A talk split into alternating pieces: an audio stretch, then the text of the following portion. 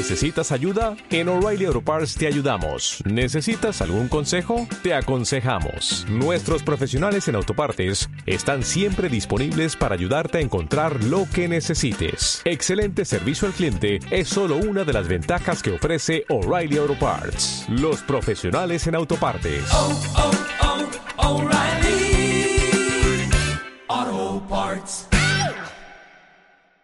Muchos cortes, muchísimos, los primeros, el de el puente Pueyrredón, allí que une Avellaneda, la zona sur del Gran Buenos Aires, con esta estación sur de Constitución de la capital federal. Empezó a las 5 de la mañana. Sorpresivamente, iba a ser un corte en las, a las partir de las 5 y 30 eh, o las 6 de la mañana, pero del gobierno nacional respecto a la pobreza. a Hoy la mayoría de los trabajadores 5 cobran un salario promedio de 5.500 pesos y es por esto la contundencia del paro contra los techos salariales que están 10 puntos por debajo de la inflación y también contra el impuesto El pasado martes se realizó el quinto paro general de la era Cristina.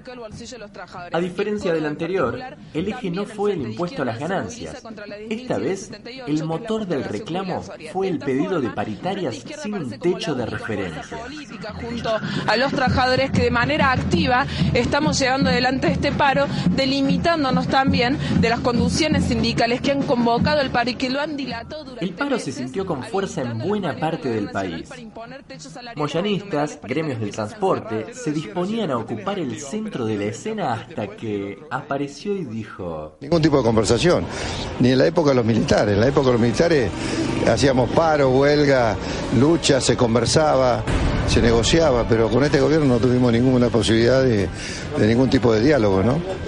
No es la primera vez que el líder gastronómico se va de boca. Va, dice lo que piensa. Su prolífico, casi poético historial supo regalarnos grandes, inolvidables verdades.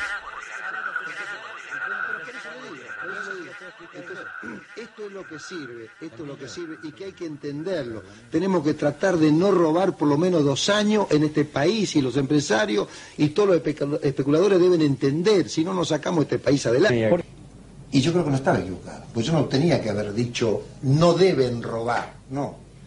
No, debemos robar, porque yo soy funcionario y soy parte de este gobierno. Pero es ahí donde este personaje sin guion se muestra tal cual es. Un burdo empresario disfrazado de dirigente sindical. Disfrazado de dirigente sindical de la mejor traición.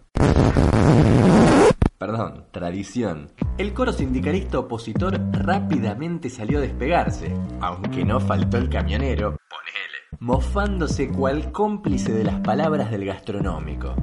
No más más ganas, ¿no? No. No, el tema.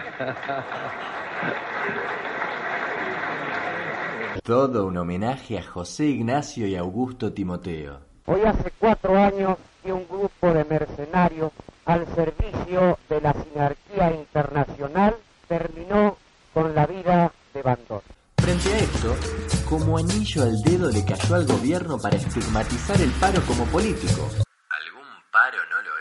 Victimizarse y no decir nada de ese techo salarial del 27% que te hace durar más el mes que el sueldo. Pero no todo fue un cachivache ese día. Las experiencias que hace años vienen organizando a los laburantes desde abajo y a la izquierda coparon las calles para decir lo suyo. Que la mitad de los trabajadores registrados cobran menos de 5.500 pesos y que hasta el INDEC reconoce el 35% de trabajo precario. En cada corte estaba la referencia a los aceiteros que luego de 25 días de paro 25 lograron un aumento del 36%, un tercio más del máximo sugerido desde la Rosada. No pasa por el aumento en sí, sino pasa porque los trabajadores tengan una vida digna.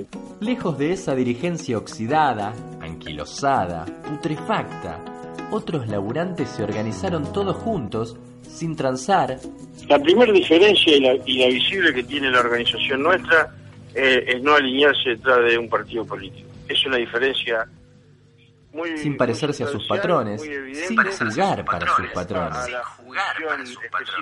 Modelos de sindicalismo distintos, parece. ¿Cuál vamos a sostener? De ocuparse de los trabajadores y no de los intereses de los, de los partidos políticos.